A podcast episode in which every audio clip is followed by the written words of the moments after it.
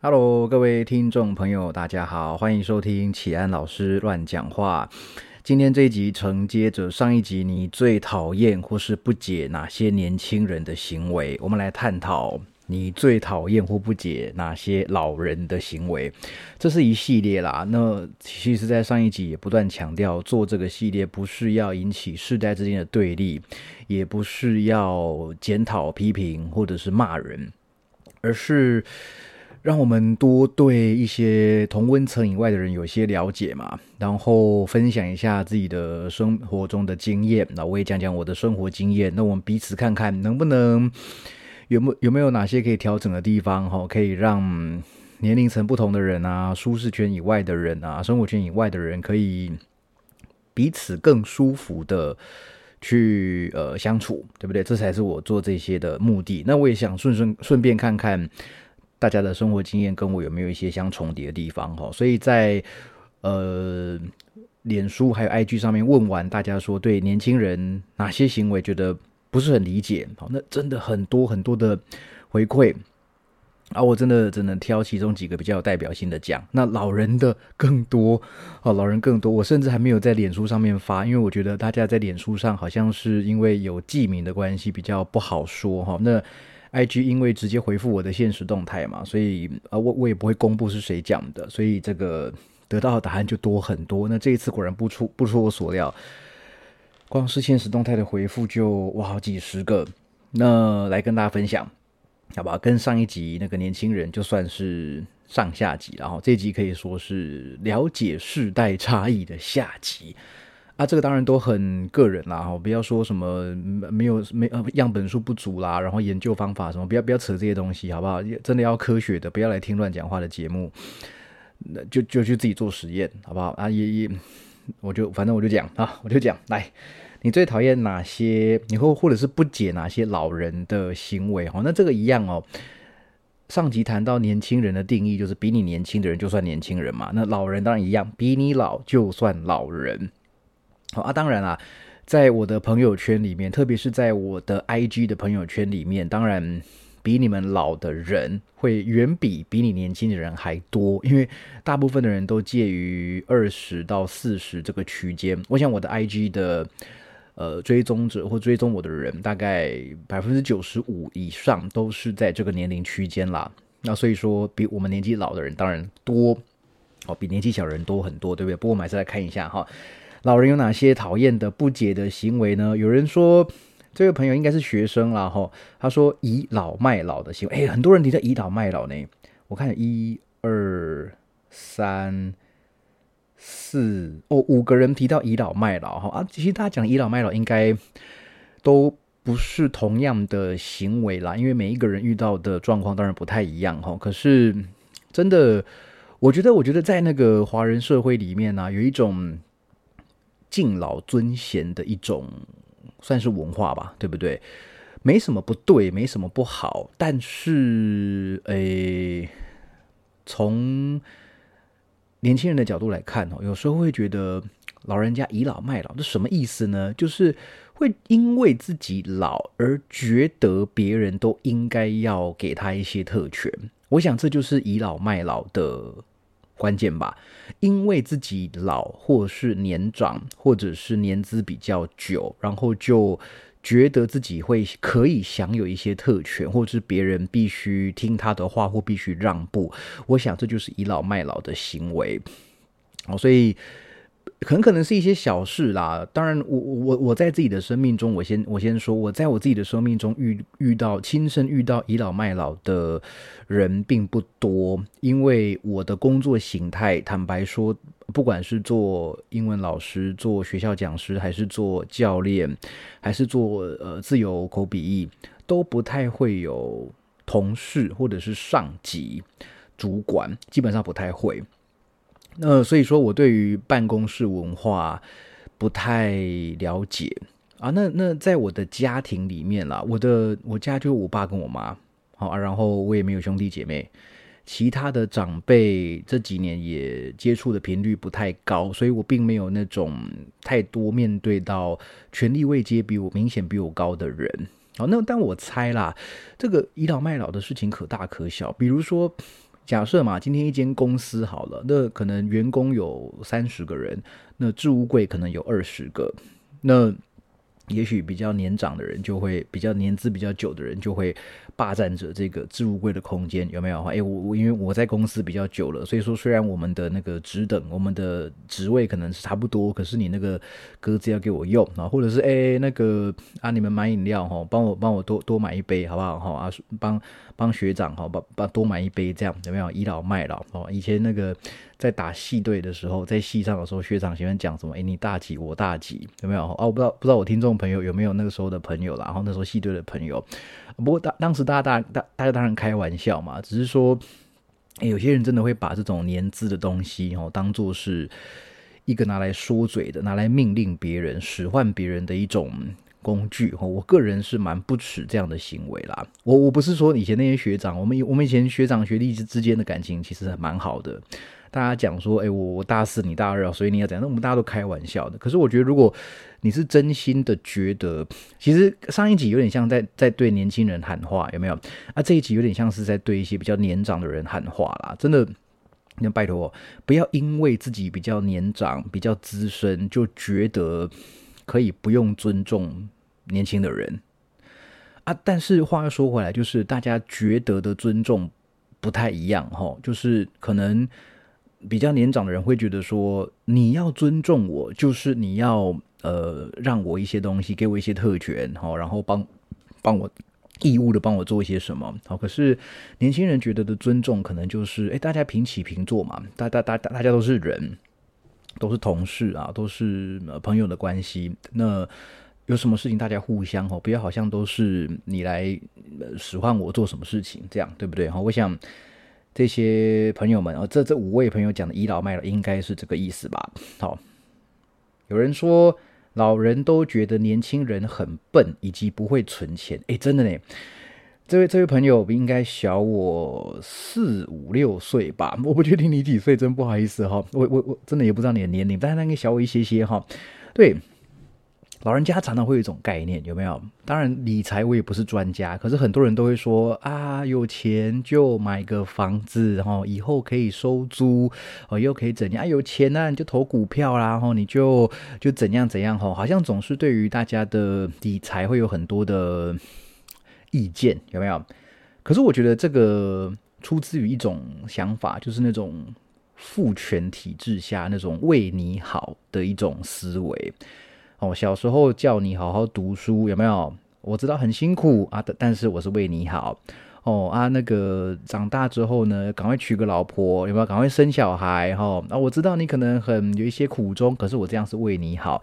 哦，这种为你好这种心态，哈，常常就是比较年长的人呐，他们要一来可能是真的好。就是说，他真的是好心啦，他要教这些后辈一些方法啊。但是另外一个，我觉得更多的可能是什么？我觉得更多的可能是，因为这些比较年长的人哈，他可能跟年轻人也没有太多互动的机会。因为你跟他们要聊一些剧哈，聊一些 Netflix 上面的东西，聊一些流流行文化上面的东西，肯定是没有话题的。所以他们就会用一些呃。两个世代、不同世代，或者说不同同温层之间的一些可能会有的生命共同经验，来试图拉近彼此的距离。所以，比如说，呃，假设你家里有一个四五十岁的长辈，哈，然后呢，你现在可能是刚出社会，哈，刚有一份还不错稳定的工作，那长辈自然而然就会说啊，我告诉你啊，你现在赚这个钱呢，你就应该怎样怎样。我当年那个什么的时候，就是因为怎样怎样，就是因为没有怎样怎样，所以我现在才这样这样。如果你的话，就这样这样就好，这样这样就好。我觉得这个当然啦。因人而异啦，看他讲的人是什么语气，听的人是什么心情嘛，那个感觉整个不一样。可是我觉得他背后的因素就不外乎我刚刚讲那两个啦。第一个是真的他想分享啊，第二个就是他也没什么话好跟好跟你说，那只是用这种方法来拉近彼此之间的距离。好，那他也不一定真心讲这些话，好不好？所以说，我觉得以年轻人角度来看啊，你们真的其实长辈的话都多少都有道理。我现在自己觉得，因为我现在。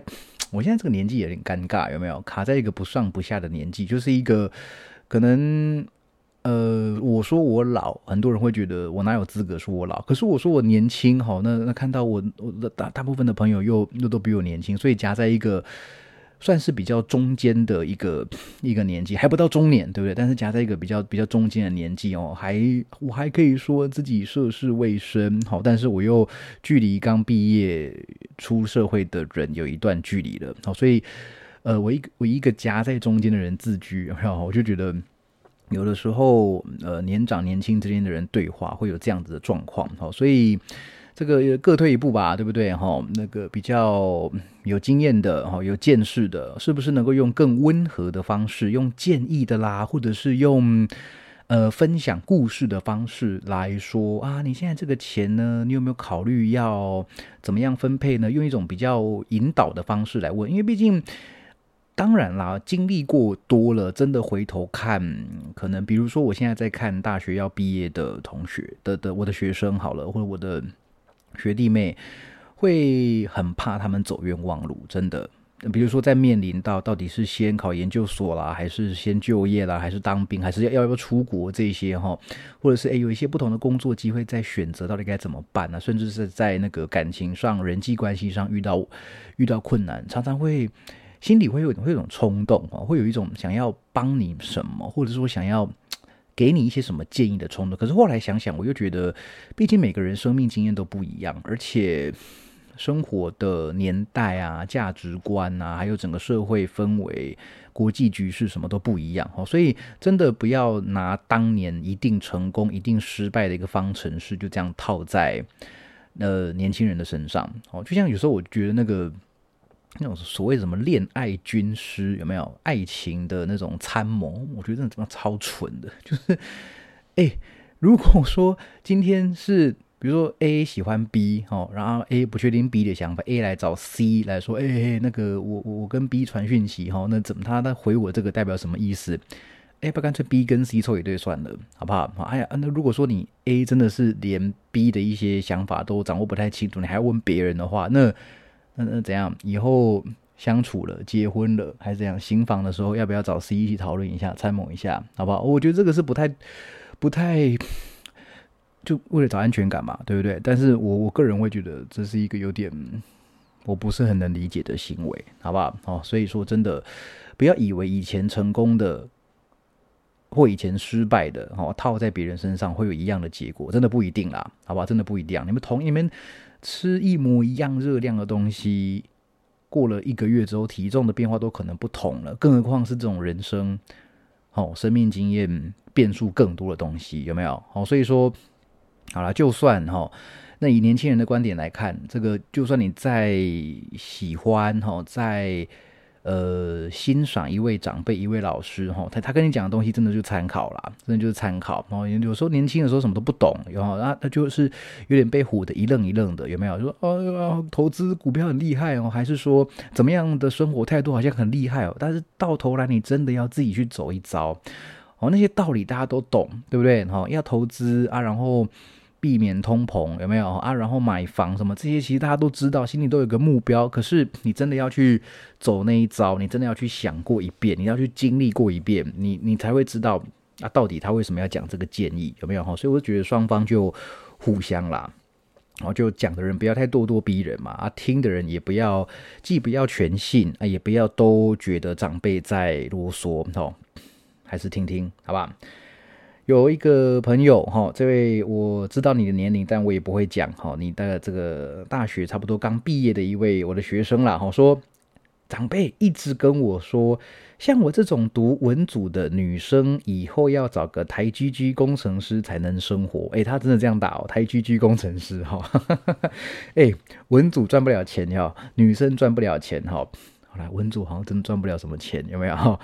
那个。学语言出来哈，对应的这些科系有没有都让大家觉得说啊，月薪三万、四万、五万哈，好像真的很很很很很赚不了什么钱，对不对？很穷哈啊，女生哦，哎，我想很多现在长辈还现在很多老老人哈，也不一定老人哦，现在很多人还有一种心态，就是女生不用太努力哈，女生就诶相夫教子就好，有没有？哈，还有那种古代那种女子无才便是德的这种遗毒，你知道吗？哈。当然啦，他们会觉得他们讲他们的这个想法有道理啦。啊，现在当然还有很多人会觉得女生就就结婚然后生小孩然后然后带小孩啊工作什么的就没关系，给老公养就好了哈。啊，其实我我自己不是女生，所以我讲这个话也也不一定多客观啊。但是我觉得你不要用这种方法去限制别人嘛，对不对？啊，人要怎样过生活是人家自己的事情啊。诶，月薪三四万有月薪三四万的生活方法，好不好？虽然说真的，在台北哦，北漂的人月薪三四万真的很辛苦，月薪三四万真的很辛苦，光租个房子哦，稍微有点生活品质，台北市一万五跑不掉，对不对？好，然后什么的费用这样加一加，你要不要存钱，对不对？哦啊，一定要啊，但但是。总不可能一直是这样子的薪水啦哈！我想一个对自己负责的人哈，不管是在，应该是说会帮自己的生命找到一个比较好的出口啦。一个很爱钱的哈，或者说一个很有野心的人哈，他绝对就算他第一份工作月薪是三四万块，你放心啦，他三五年下来他不会干在这个，不会甘于这个位置啦。你知道我现在也教学了。诶，六年左右了哦，大学教六年左右的经验哦，很多学生其实都已经就，比如说我那个，诶，刚开始教学就遇到大三、大四的嘛，所以他们早就毕业了。那你知道一开始找工作大家都很焦虑，你知道吗？找找工作的时候都是那种，哎呀，这个月薪三万，哎，这三万六、三万八之间在做选择。哎，这个三万六吼啊，月休十天，那三万八这个月休八天啊，大家选哪一个？有没有？还类似这样子？你你有的以那种赚很多钱的人角度来看，会觉得说，哇，这个真的是。从从两两坨屎之间选哪一个比较不臭有没有哈？哎，可是慢慢的、默默的，好像这些人也也找到了，越来越人会往上爬嘛，对不对？人总会往上爬嘛。那总不会说刚开始他他真的是一个很有野心的人，很想赚钱的人哈？以后想要买房子，想要怎样的人？他二十二岁第一份工作三万六，那三十岁的时候他不会让自己停在这个位置他会想尽办法啦。不要去小看年轻人。我觉得不要小看人的力争上游的能力，好不好？哈，以前那个讲那个什么鱼那个逆流而上，有没有这种卡荷兰的故事都那么多人相信了？更何况你是摆在现实生活中，这个人不往上爬就会饿死的这一种，有没有？好，所以我觉得呃一样啦，哦，这个这位这位这位同学就是长辈跟你说要文族女生嫁个什么样什么样才能过生活，有没有？长辈是为你好，真的。他的利益可能不是，可能可能是好的哦。可是你你姑且听之啦哈。但是我想，一个对自己负责的人哈，一个能力还算是有水准的人哈，有野心的人，不会甘于只有这个薪水而已。好，所以说也对年轻朋友喊话啦，就是你现在可能那个薪水会让你觉得，或就业前景让你觉得真的不太 OK 哈，或者是钱不太够，那你放心，你会找到办法。你一定会找到办法，好不好？然后啊，但每个人的故事都不一样啊。我的故事大家都听烂了，有没有？好，有兴趣的话再再聊聊，好不好？哎，有人说长辈老人爱插队，呼呼，爱插队。哎，这个我在台湾倒是还好嘞。你知道，常常吼，人家讲说在捷运上做不爱做，被老人念啊，年轻人做不爱做，哈。或者说在超商在哪边被插队啦，吼，哎，我还真的只有我遇过很，我就遇过一次而已呢，我就遇过一次在便利商店的时候被被插队，哦，被也也没有多老哦，那个人大概我看大概就四十多岁的一个姐姐哦，这样插队，看啊也是穿着那个套装哈，显然是。可能附近上班族还什么的，好像赶什么什么要赶时间的哈，然后那个什么，他要先解他手上的一颗饭团，我还记得很清楚，我我我准备要点咖啡，然后他要解他的饭团，他可能觉得说那个前面的人要买咖啡啊，店员就会稍微去弄咖啡机有没有？然后那他一颗饭团这样很快哈，啊，我就直接当场跟他说，哎，不是只有你在赶时间而已，好不好？好，那个大家时间都一样，就是人还是互相尊重，好。那他他也他也没有说什么了，他他也是当下当下就是悻悻然的就就跑到我后面去，然后也没有也没有特别讲什么，好那啊也就这样解决了，对不对？我就遇过一次而已啊，其实哦我一直每次以前搭捷运的时候啊，如果我因为因为因为我是大部分的时间我都会在捷运上我想要坐着，因为我觉得坐着比较安全，好然后也比较不占空间啊，所以所以说哈有时候就算有不爱坐有没有？那个你知道有时候在捷运上哦，公车上哦，那不爱坐好像好像有毒一样，有没有？好像你是四肢健全又没有怀孕的人哦，坐不爱坐好像是犯了什么天条一样，好像是屁股会烂掉一样，有没有？所以你就看到哦，妈一个很智障的状况就是。那个站立的地方也挤到不行啊！两个不爱坐是空的，啊，没有人要坐。然后你看到有些人他已经明显在那边一直在换脚了，手一直在拉了，在那边捶脚，那明显就是已经很累啊！不爱坐就是不做，有没有？所以其实这种状况哦，我就会毫不犹豫给他坐下，或者说我很累的时候，我毫不犹豫给他坐下去。好，那。有时候在坐下去，你知道，我都都一直在等，到底有没有谁要来骂我，要我？呃，你这个年轻人，我怎么可以做博外做？哎呀，我就很想遇到这种状况，有没有哈？一直很想遇到人跟我吵这个东西啊。不过没有啊，不过没有啊啊！当然啦，我其实我觉得让座是一个有点有点微妙的一个行为。哎，怎么扯到这边来？我觉得让座有点微妙，是因为我啦会觉得被让座有点不舒服。我不知道有没有人跟有有跟我一样感受，被让座不太舒服。为什么？好像是，诶，我觉得你很弱，我觉得你需要我让个座给你，有没有？当然啦，我在那个呃遇过几次哈，就是我不一定坐不爱坐，有时候坐在一般的座位上，然后就看到显然就是一个走路都不太稳的老太太啊，或者是一个年轻人，但是他诶脚上包着那个不知道石膏还是什么，反正就受伤啊，就是眼神对到，我就想说啊。这个人应该需要了啊，我就示意一下站起来，哎，他就一个点个头，就这样坐下，这样，哦，呃，可是人家更常在那个捷运公车上遇到那种，哎，来给你坐，不要不要不要不要，给你坐，不然我下一站就要下车了，有没有？哎，这这到底是怎么样的一个怎么样的一个心态哈？一个想让啊，一个不想被让，有没有？哈，因为被被让座总是会有那种被施予恩惠，然后甚至是觉得好像自己哪里有缺陷那种感觉，有没有？我这样可能有点放大解读啦，哈，但是我是觉得，这个并不是说座位一定是属于谁的嘛，对不对？啊，所以说讲到爱插队这一点，哈，坦白讲，我真的比较少遇到呢。啊，有人说是因为啊你长那个样子，谁敢插你队？哦，但我我不知道了，哈。好了，有人说来，这是一位我的学生，他说公共场合不戴耳机，音量开超大，哦，这个我有感，这个我有感，有些真的。其实我觉得不一定是老人呢，当然年纪比较大的，你这样你这样一讲，我想一想，好像真的年纪稍长的人比较有这种不会控制音量的观念，有没有？哎，还有些长辈真的是他们听力有问题哦，他们听力出问题了。你知道听力这个东西，第一个它一去不复返，第二个是他很难自己察觉，因为通常听力受损的人，他第一个想法都是啊，奇怪，你们怎么讲话越来越小声啊？所以他自然就越讲越大声，你知道吗？所以有时候哦，真的，如果你遇到那种。明显年纪可能五六十岁以上哦，啊，讲话稍微比较大声一点哦，那个稍微要就是可能要体谅一下啦，因为他们真的那个听力可能受损哈。因为我我就有家人听力是这样，像我外婆，外婆已经过世了啦，啊，我外婆在生前的她身体状况其实不错啊，但就听力比较比较弱一些哈，退化了一些，所以说她特别是小时候有时候跟她讲电话的时候，她会。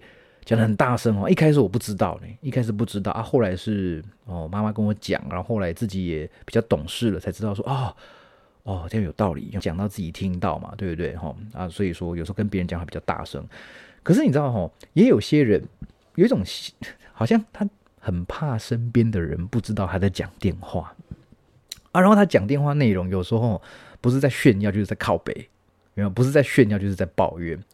啊，通常以抱怨居多啦，有没有？我就跟你讲，那个八那个八十万，你不要去投，有没有投在那个地方？你去买另外一只，有没有？那什么从从五百块涨到六百块？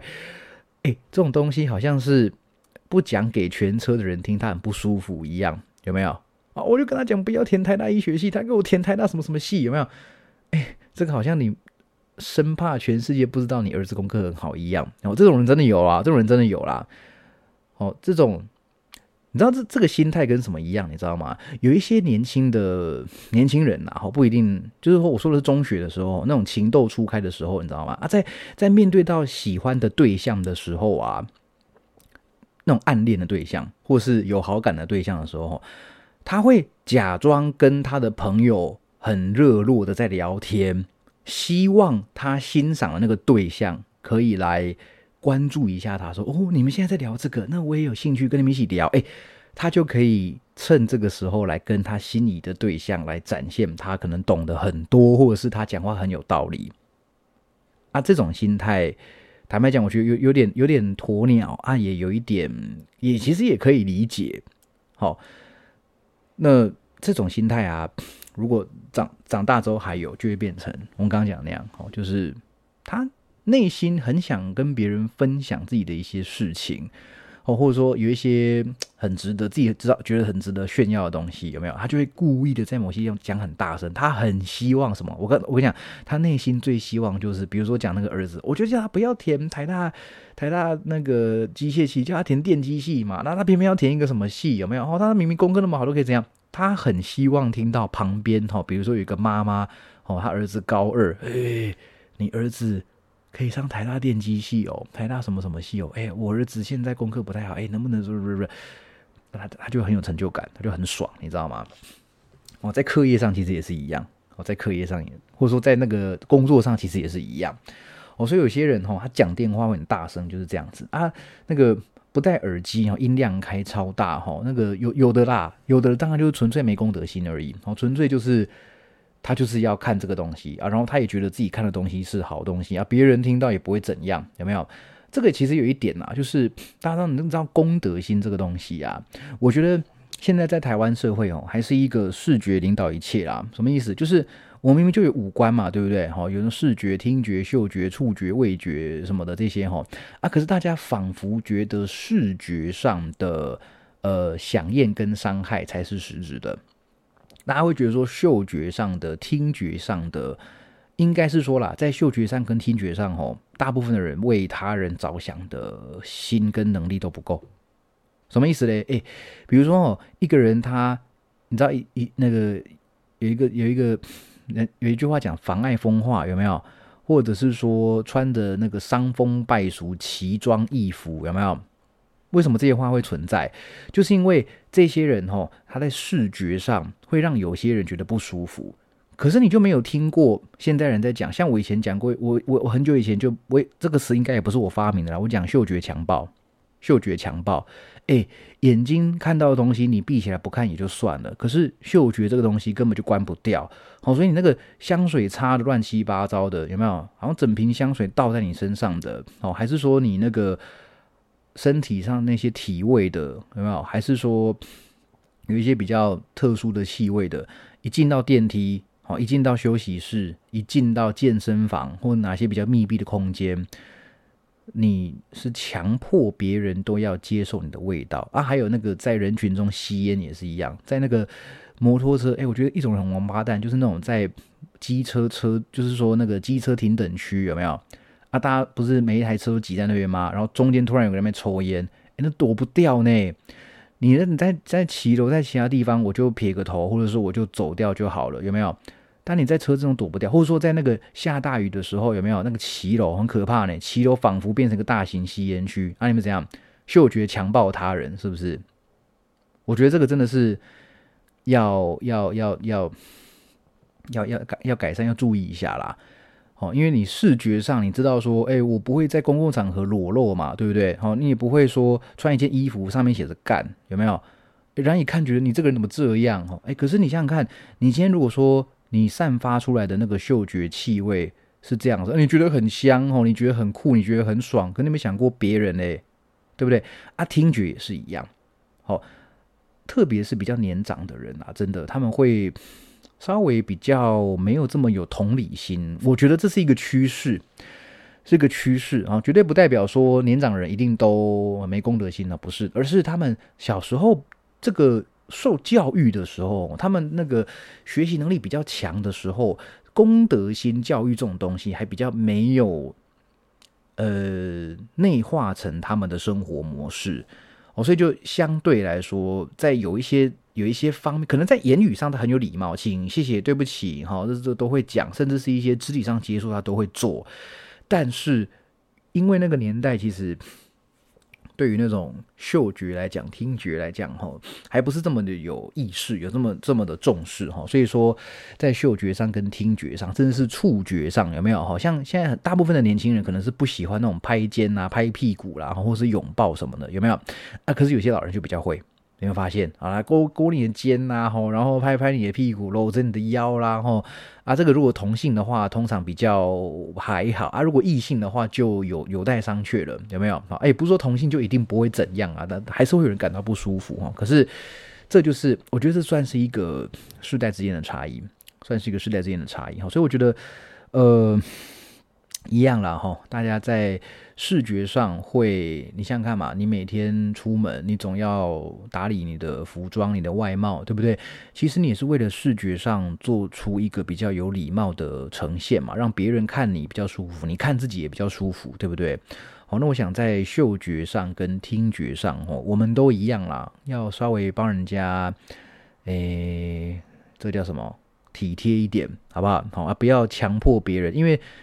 听觉跟嗅觉关不掉，所以我觉得我们更要更要注意，你知道吗？更真的更要注意。好，所以说，诶，就也不再举例攻击人了，好不好？我自己有很多看不惯的、看不惯的东西，看不惯的例子。好，那这个我觉得大家可能就要，哎，be sensitive，好不好？哈，真的是再敏感一点点哈。好，再来，有人说老人家会。走到妹子旁边，直接盯着看。哦，这位这位朋友，我我我跟这位这位朋友也没有很熟啦，但是不知道是不是他，他他他他是个男生哈，啊，不知道是不是身边的朋友有遭受过这样子的待遇哈。那个让我让我想那个画面有没有哈？那个阿公哈，老人家哈，走到个那个年轻可能几岁而已，十几岁的妹妹旁边，哦，妹妹怎么那么可爱哈？啊，你那个住哪里？啊，你功课好不好？啊，你怎样怎样怎样？我也不太确定这样子的心态是什么，可是好像可以想象那个画面，对不对？好像可以想象那个那个色老头的画面，然后一直盯着看哈。他可能也觉得说啊，我又没怎样哈，我就是用视觉啊，像这种人哈，像我们刚刚不是讲说是听觉跟嗅觉比较不灵敏，有没有？这种人是对在视觉上也比较不灵敏啦，也比较没有这么应该说比较没有那么敏感。我就觉得说，我又没有在空间身体上侵犯你，有没有？啊，这种人通常也会觉得那种骚扰电话或是跟踪是没有关系的，他们都会觉得我没有造成你实质上的伤害，哦，等于说他们也不会认识到那种心理上、精神上的压力啦，哦，所以他们就会觉得说，嗯，反正又没有碰到你，对不对？啊，又没有怎样，那就没差了。好，那我想这个也是，呃，在呃时代在进步啦，那个人与人之间的那种一个人哦，真的不是只有一个形体而已，你知道。你跟一个人的接触，哈，言语上的啦，形体上的啦，精神上的啦，或者是很多那种比较无形的一些影响，我们真的要再再感受再深一点点，好，再再敏感一点点，好不好？我觉得这个跟刚刚那个讲是一样一样的一个概念，好，一样一个概念。有一位学生说，讨价还价，为难店员。这个我觉得跟刚刚讲那个插队有点像，也跟倚老卖老那个行为其实有点像。哦，就是他他，我觉得他算是倚老卖老行为的一个一个展现。哦，那但但是倚老卖老，你如果放在年轻人身上，你可能就说他无理取闹啊。我是觉得这个好像也没有一定老人家会比较明显的倾向会这样哈，只是说。他们可能会觉得，哦，因为我年纪比较大，我讲的是对的啊，你你你你没有照我的意思做，有没有哈？啊，消费者我付钱有没有啊？我我付钱最大嘛，你应该要怎样怎样了哈？那所以这个就，好，我我也没有什么没太多遇过。有一朋友说，老人家碎碎念很烦哦，碎碎念很烦，是不是跟刚刚那个讲说？那个你文族女生一定以后要怎样怎样怎样哈？那我想这位朋友也是比我年轻一些些啦，老人家对你碎碎念哈。那我们讲那个两个因素嘛，对不对？好，第一个是他为你好啊，第二个是他可能想要跟你拉近一些距离，所以我觉得不妨用这种角度去去面对啦。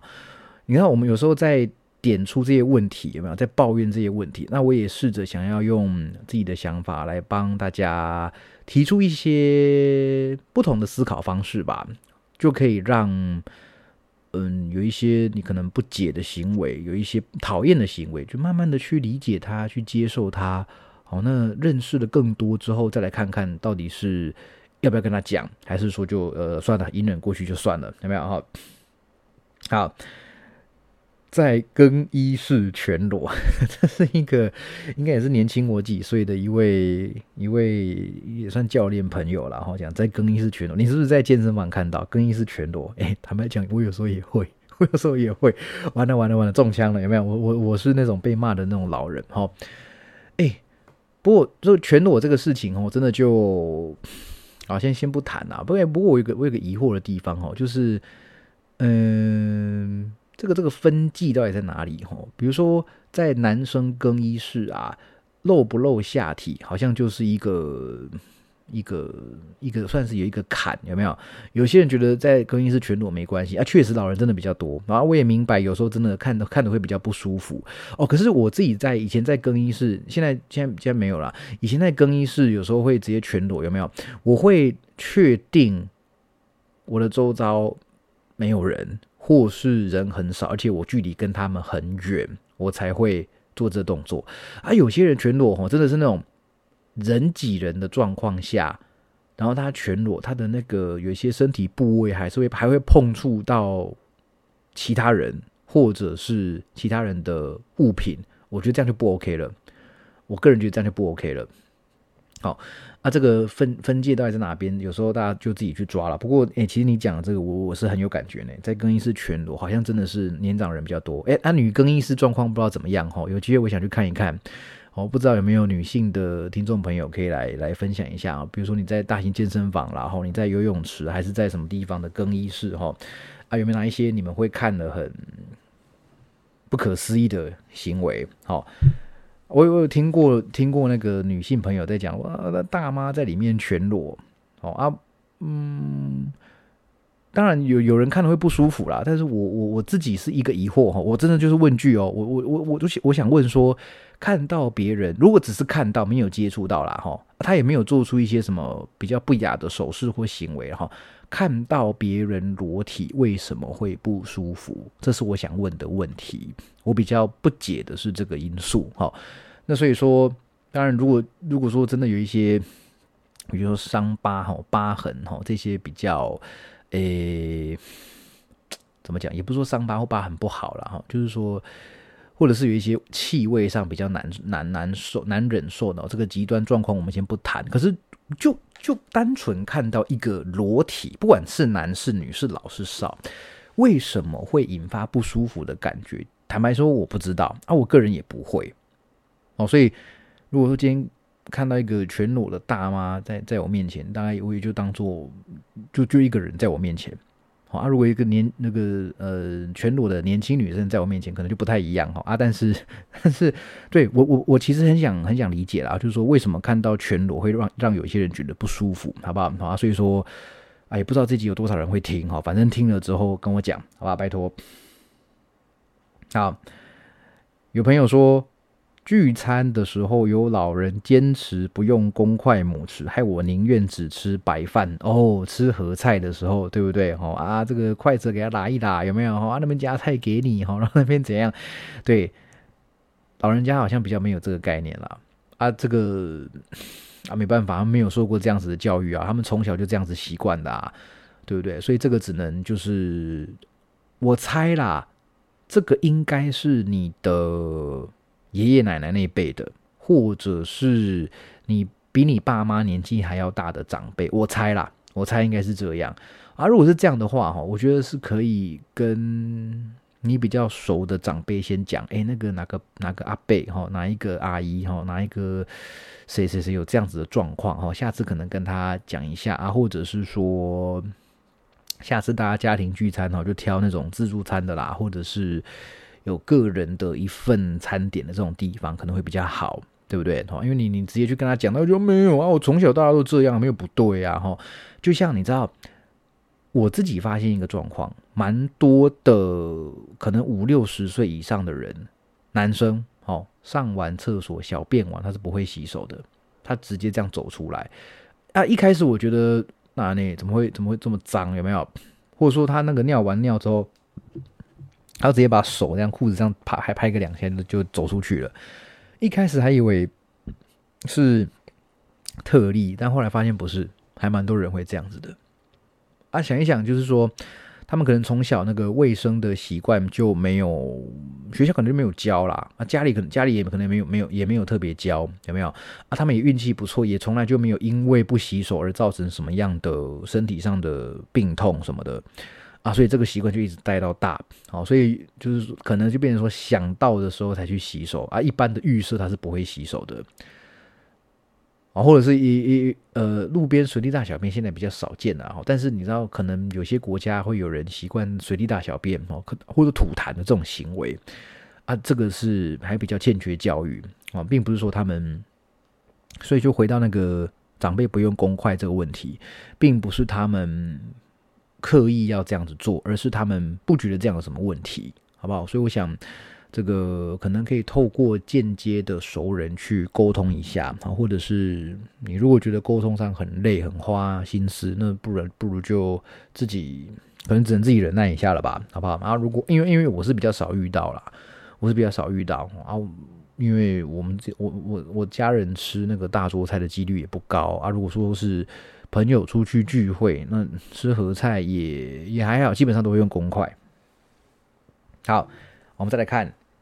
应该只能再看一个了。说完全忽略别人，哦，这位朋友呢年纪比我大一些些，哦，说老人家年长会完全忽略别人，这个其实跟倚老卖老概念很像吧？我觉得就是一种自己才是世界的中心，有没有？啊，你们怎么想？我我我不管啊，反正就是要达到我要的东西就好。巨婴有没有？这可以用巨婴来讲吗？可以用巨婴来讲哈。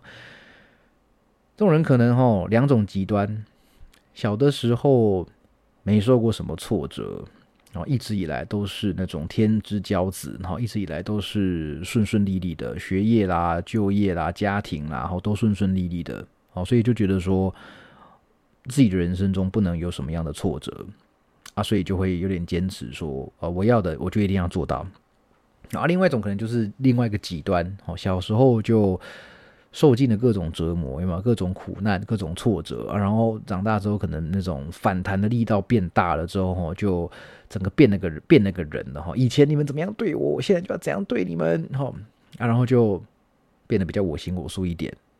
哦，当然所有人都可能会有一些比较我行我素的时候啦，但是这种完全忽略别人，哈，其实跟那个倚老卖老那个心态其实也有点类似，啊，有点类似。好，好哦，还有很多呢。我发现这个一两集讲不完呢，对不对？哈，好，关于老人家的这个东西哈，我就下一集好不好？下一集节目再跟大家一起把它分享完。好啊，那这个当然讲的有点乱哈，是因为我是挑了一些大家比较有意思的回复哈，来跟大家。分享好不好？好，我我也不希望一集拉太长，因为这个我看我还讲不到一半呢。我想讲讲不到一半，然后这集拉到拉到一小时半以上，我觉得太多了。那我们就这一系列就一个人，哎，不是啦，就一个一一集大概弄个四十几分钟，哦，也也差不多这样，好不好啊？我也希望有更多的跟各位交流的机会，好，所以一样啦。如果喜欢听我的节目的话呢？一样记得按赞、追踪、订阅、分享，然后让我冲高下载数哈。然后有什么样的指教、批评、建议、回馈哈，欢迎透过 Apple Podcast 的五星留言告诉我，或者是如果比较熟的朋友，你可以用任何的好的管道，你适合的管道跟我说，好不好？好，我很需要大家的建议。好，那下一题继续再分享。好，那今天先这样，大家拜拜。